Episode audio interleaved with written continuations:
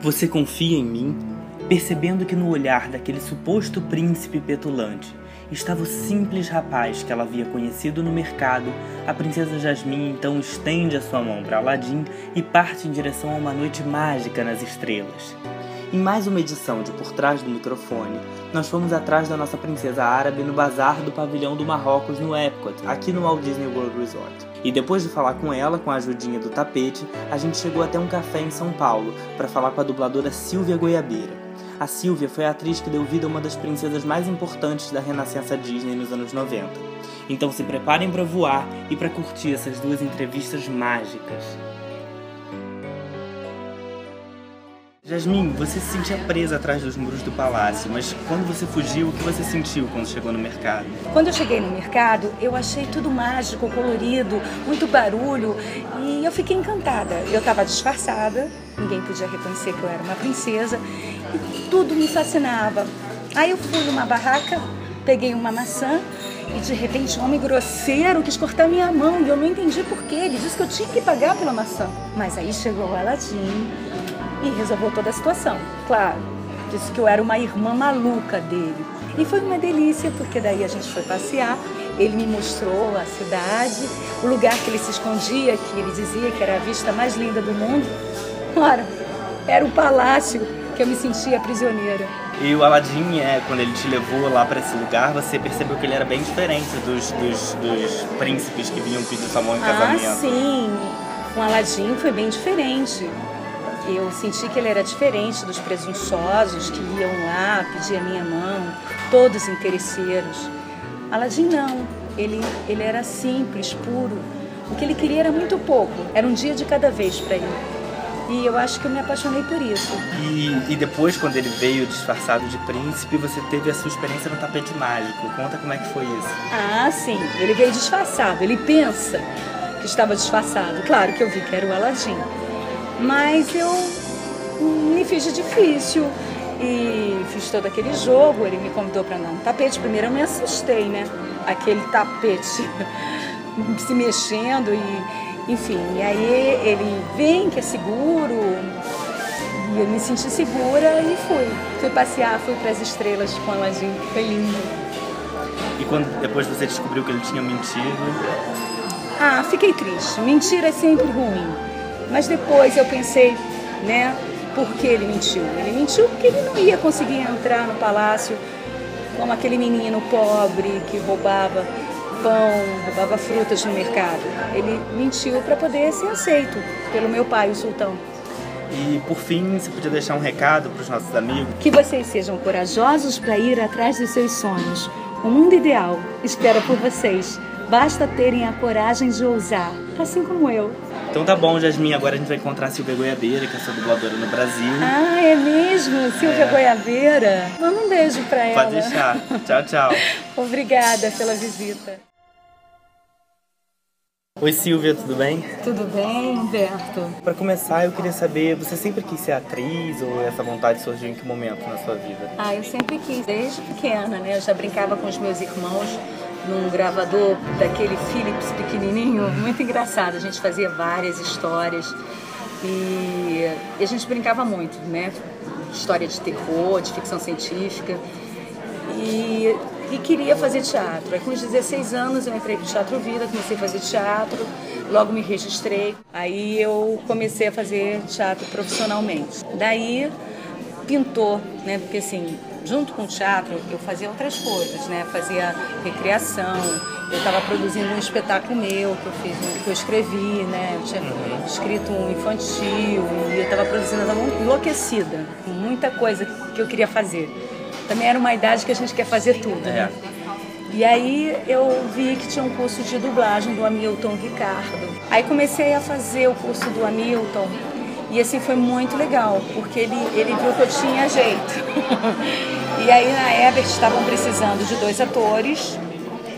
E a Helena, na época, era a coordenadora e pediu, Hamilton, você conhece já dois atores é, prontos já para a gente poder fechar o elenco aqui da Herbert? Aí ele falou assim, tem, eu tenho dois atores, mas também tem uma menina, na época era uma menina. Ela tem uma menina que eu acho que ela tá, ela já pode. E aí ela, não, eu só quero os meninos, eu não quero a menina. Não, mas escuta. Aí eu fui lá, ela me escutou e eu fui contratada junto com os dois. Então foi isso, aí comecei a dublar. Uhum. E essas outras coisas que eu fazia, teatro e, e produzir espetáculo, começou a diminuir na minha vida, porque você começa a dublar, você vai perdendo tempo para as outras coisas. E eu comecei a gostar mais de dublar. E aí, dos personagens que você fez até hoje, quais foram aqueles que mais te marcaram? Bom, é, eu vou falar a frase clichê do divisor de águas, que foi a Jasmine. Mas, assim, eu, eu gostei de muita coisa que eu fiz que de repente não foi nem né, tão valorizado uhum. por um público que curte, que acompanha a dublagem. Que foi Shakespeare Apaixonado, que eu fiz a Gwyneth né, na época. Depois eu fiz Ana Karenina na Telecine.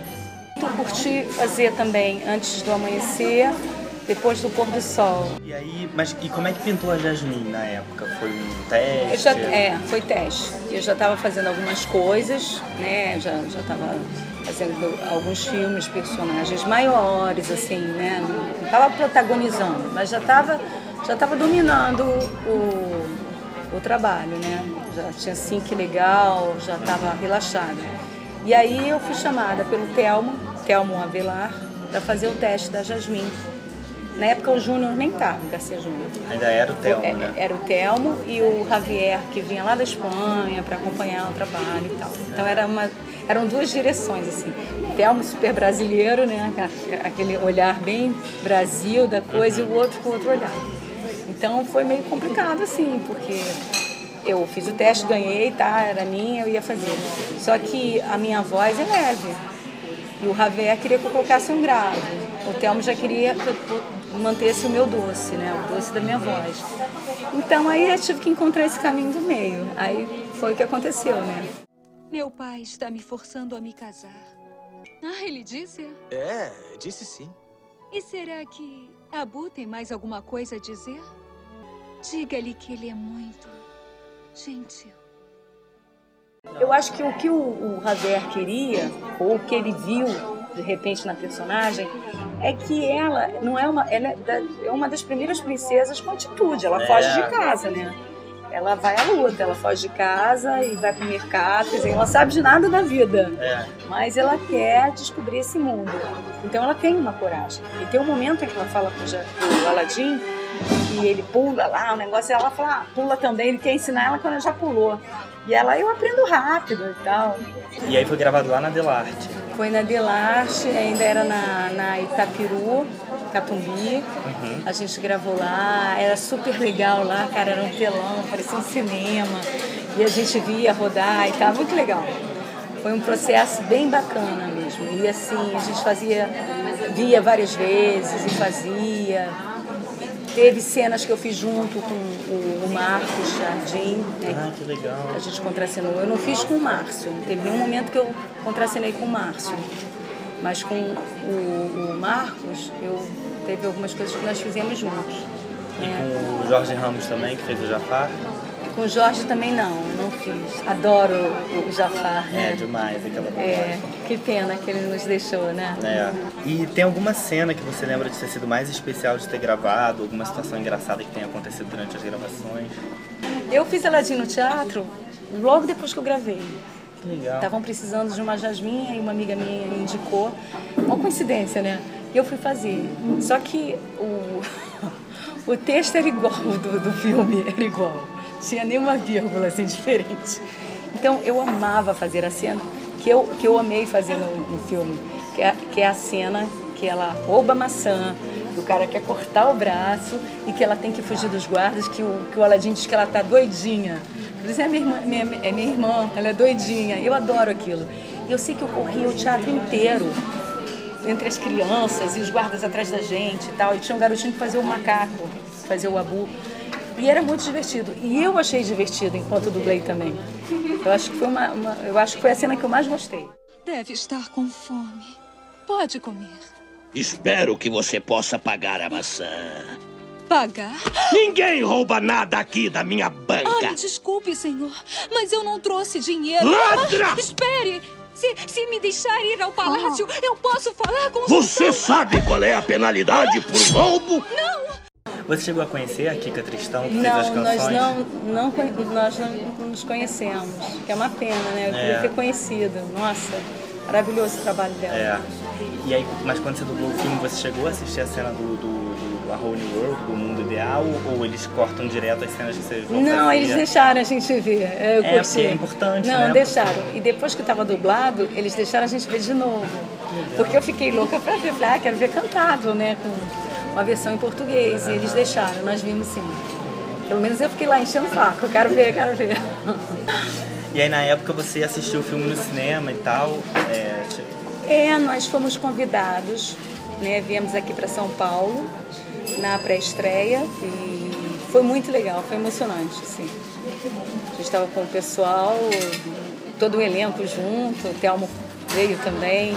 Pô, umas três fileiras reservadas pra gente, o pessoal da produção, elenco, os envolvidos, né? Uma galera da Disney devia estar junto. E foi bem legal. e você já tinha ouvido antes? Porque naquele, é, quando saiu, acho que não eram todos os filmes que saíam dublados no cinema, né? Era um pouco mais restrito do que hoje. É, era assim, eu acho que. Eu assisti Branca de Neve no cinema, Uhum. é o meu preferido. Mas é, de vez em quando tinha, eu assisti Ariel no cinema, dublado. Né? E aí logo veio o, o, o Aladdin, né? Que aí eu fiz e tal e eu assisti. Mas é, eu, eu não tinha me escutado ainda no cinema. Foi a primeira vez. Segundo os velhinhos que conversei, as primeiras animações que chegavam é, Branca de Neve, em 40 e pouco, e ainda não tinha esse jeito de dublar que é hoje, essa sistemática. É, eles pegavam o áudio, o Disney gostava de manter segredo das imagens, eles dublavam só em cima do áudio, que nem a gente faz com videogame. Então o pessoal lá, os primeiros, não era dublagem como é hoje. A dublagem como é hoje, de existir a figura do dublador contratado à disposição da casa, isso começa nos anos 50, final, começo dos 60. Aí começa a existir o dublador contratado. Até então eram tão avulsas, tão esporádicas, que não tinha o dublador, não tinha porque Era o pessoal do rádio, né? Que tem vinha. o pessoal do rateado. É. Se não tem volume de filme dublado em desenho, pra que, que vai existir o dublador? É. Ficar parado o ano inteiro esperando? Ah, uma vez por ano tem filme pra dublar? Não. Então eles estavam lá fazendo rádio novela, quando tinha dublagem eles iam lá e dublavam o áudio. Só. Depois, no final dos anos 50, começo dos 60, começa a chegar uma enxurrada de séries. Aí precisa do dublador, entendeu? Aí começa a Intiti, Ai, começa essa profissão. a gente Lucy Show, o Simbol, aí vem os Três Patetas, aí vem os desenhos Manda-Chuva Flintstones, aí, aí que aí sim São Paulo tudo, bomba, né? É, nesse ponto o próprio Disney era super visionário, porque ele quis que a Branca de Neve fosse dublada em vários lugares. Gente, porque... Branca de Neve é tudo. É. E não Perfeito. tinha É, as, as possibilidades que a gente tem hoje. Por isso É. que eu amo Branca de Neve. Você imagina o cara fazer aquilo sem computador? Quantos anos ele demorou É. pra fazer? E tem aquela coisa muito doce. A dublagem da, da Branca de Neve é muito boa. É. Né? A, a madrasta. Mas aí vai pegando carona nisso, é, que ela falou que realmente a, a primeira que marcou a época, em termos de atitude, de iniciativa, foi, a- foi a Jasmine. Antes dela, Ah, a Branca de Neve vacila, espera o príncipe chegar para salvar. A Jasmine, eu acho que da Disney foi a primeira mesmo. É. Foi. Tomou iniciativa, arregaçou a manga. É, eu acho Ela beija o. Jafar, eu acho isso maravilhoso. Não, ai, adoro. Ai, Jafar, a sua barba é tão retorcida. Ela vai dando mole pro É. Jafar e o Aladdin tá lá atrás, ela vê. Eu adoro aquilo. Eu acho. demais. Ela finge que tá, né? É. Hipnotizada. E a sua barba é tão. retorcida. Você atingiu meu coração. E aquele pivete? Qual pivete? E aí depois veio a série também, as continuações todas. Ah, e aí eu deitei e rolei. Ai, que delícia. Porque aí eu fui na, na do Telmo, né? Na coisa mais solta, coloquei mais vida, coloquei o nosso molho, uma pimentinha. E aí eu, eu me diverti muito mais. Não que não tenha sido divertido, mas assim, a série me, foi, foi bem divertido também. E aí também teve, teve o Retorno de Jafar, teve esses filmes todos. E aí, até hoje, eu acho que você faz, né? Sempre que sai alguma coisa, eles Ah, chamam. sim, eu fiz um game há pouco tempo com ela. Uhum. Eu fui pro, pra, pro Rio, fiz Disney on Ice com o Júnior, né? Eram quatro frases da Jasmine, bem pouquinho. Aí eu fiz. Sempre que tem alguma coisa com ela, eu ainda faço. Ela participou daquela Princesa Sofia. Aham. Ela fez uma participação, eu dublei ela aqui na TV Group. Depois você dublou, é, dublou a Felim do Bambi, mas, mas foi uma redublagem. Quando vocês redublam um clássico desses, assim, existe algum tipo de preocupação? Do tipo, caralho? Existe, existe. Eles, o personagem era pequeno, não, não, percebi isso, não deu para perceber, mas eles fazem com muito cuidado. Né? E a- a- no caso do Bambi, foi um personagem pequeno, realmente não pode ser nada. Na Coma, já era, um- já era um trabalho nem atual, o Júnior já estava dirigindo, né? a Muruti fez a, a Pocahontas, aí fiz a Amiguinha, teve umas cenas e tal. É legal que a gente tem aquela cumplicidade, ela, ela meio que segura a onda da, da Pocahontas, né? Porque a Pocahontas também é rebelde. É. Ela vai pro, pro vento, né? Ela vai cantar, ela vai. E a outra segura a onda porque ela tem que casar lá com o chefe. lá. Pois é. Pocahontas! Você está bem? É melhor que esteja bem, porque eu não vou ficar atrás de você! Esse foi o primeiro filme, se eu não me engano, que o Júnior participou ativamente. Assim, Foi, começou. sim, sim. Teve algum tipo de mudança no processo e tal? Não, o Júnior é ótimo como diretor, porque ele, ele, é- ele é dessa pegada. Vamos pela realidade, vamos pela verdade, vamos buscar. Esquecer voz, esquecer coisa de, de dicção. Claro que não vai falar uma coisa meio né, com a língua presa, mas vamos buscar a verdade primeiro e aí de repente tudo se encaixa. Então a direção do, do Júnior é bem em cima disso. Então bem legal. E em 2012 você dublou o Oz também e, e fez uma vilã. E, e a Andrea também, ela fez uma vilã recentemente. É engraçado você ver isso, né? As princesas Ah, é? agora ela, dublam ela fez a. Rainha a- Vermelha. Nossa, verdade. do Alice. E aí é engraçado, né? Você vê as princesas agora fazendo vilãs e, e como é que é? O, pô, é outro, outro É a tipo de idade que vai passando, né, amigo? Agora as princesinhas são outras, mas é, é legal. É legal por isso, porque a gente pode mostrar essa versatilidade. É um desafio pra gente também, né? Buscar essa infecção da maldade, da ironia e tudo. Finalmente você chegou. E agora a profecia será cumprida. Esta é minha irmã. Ivanora, estou aqui para te servir. O tesouro real de Oz. Ele pertence a você. Mas só depois que derrotar a bruxa má. E recentemente você se mudou pra São Paulo, né? Eu queria Foi. saber é, como é que foi essa mudança, foi, foi. Bom, a minha mudança foi coisa, foi paixão, né? Nós começamos a namorar, Mauro morava em São Paulo, no Rio, a gente se encontrava no Rio, mas a gente se via pouco, porque são seis horas de viagem de ônibus, não, 40 minutos de, de, né, do, de avião. Mas não dava para ir ficar nessa ponte aérea de namoro. E aí ele me pediu um casamento com flores vermelhas, eu não resisti. E eu falei, tá bom, vou morar com você. Ele falou, tem mercado lá, você vai trabalhar como dubladora, quer dizer, você vai continuar fazendo o que gosta. Estou trabalhando normalmente como eu trabalhava no Rio. A mudança foi mais por ele, porque eu casei com ele e tudo, e vim pra cá. Bom, pra finalizar, Aladdin completou 23 anos, né, esse ano. É, e, e, assim, parece que faz tanto tempo. Qual é a sensação de saber que gerações e gerações vão, vão ouvir a Jasmine e se conectar com a personagem através da sua voz saber que você está fazendo parte de um, de um legado? É, é, é, é emocionante, porque eu estava no avião conversando com a moça do meu lado, morrendo de medo, assim como eu, então a gente começou a conversar. E de repente ela falou que era de Juiz de Fora e que tinha feito um curso da Maíra Góes, que é minha amiga. Aí eu falei, ah, conheço a Maíra Góes, tá? Ah, é, eu também faço duplo, não sei o quê. Ah, o que, que você fez? Aí quando eu falei, Jasmine, ela amou. Quer dizer, aí ela falou, você fez parte da minha infância. Uma delícia. Um filme, Como água para chocolate. um livro, É, Amor nos Tempos do Cólera. uma personagem. Catarina, a Megera Domada. Domada. Nossa, que personagem. Uma música. Ai, eu gosto de tantas, aí eu seria tão cruel. Mas eu vou colocar Nobreza do Djavan. Um dublador. O dublador, Mauro Castro. tá bom, Mauro Castro, vou colocar outro. Eu vou colocar o Jorge Ramos. E uma dubladora. Uma dubladora, Silvia Salucci e Vera Miranda. E a sua cena preferida de Aladdin é? É a do do corre-corre lá dos guardas. E, enfim, você também quer deixar um recado pro pessoal do site? Ah, eu quero mandar um beijo para todo mundo do site Camundongo, que pelo carinho, né, por tudo, pela oportunidade. É, eu gosto muito, eu amo o que eu faço, quero continuar fazendo. Eu acho que tem muito personagem para velhinha, né? Ainda tem estrada para isso. E é isso, um beijo para todo mundo. Estou super agradecida por essa oportunidade.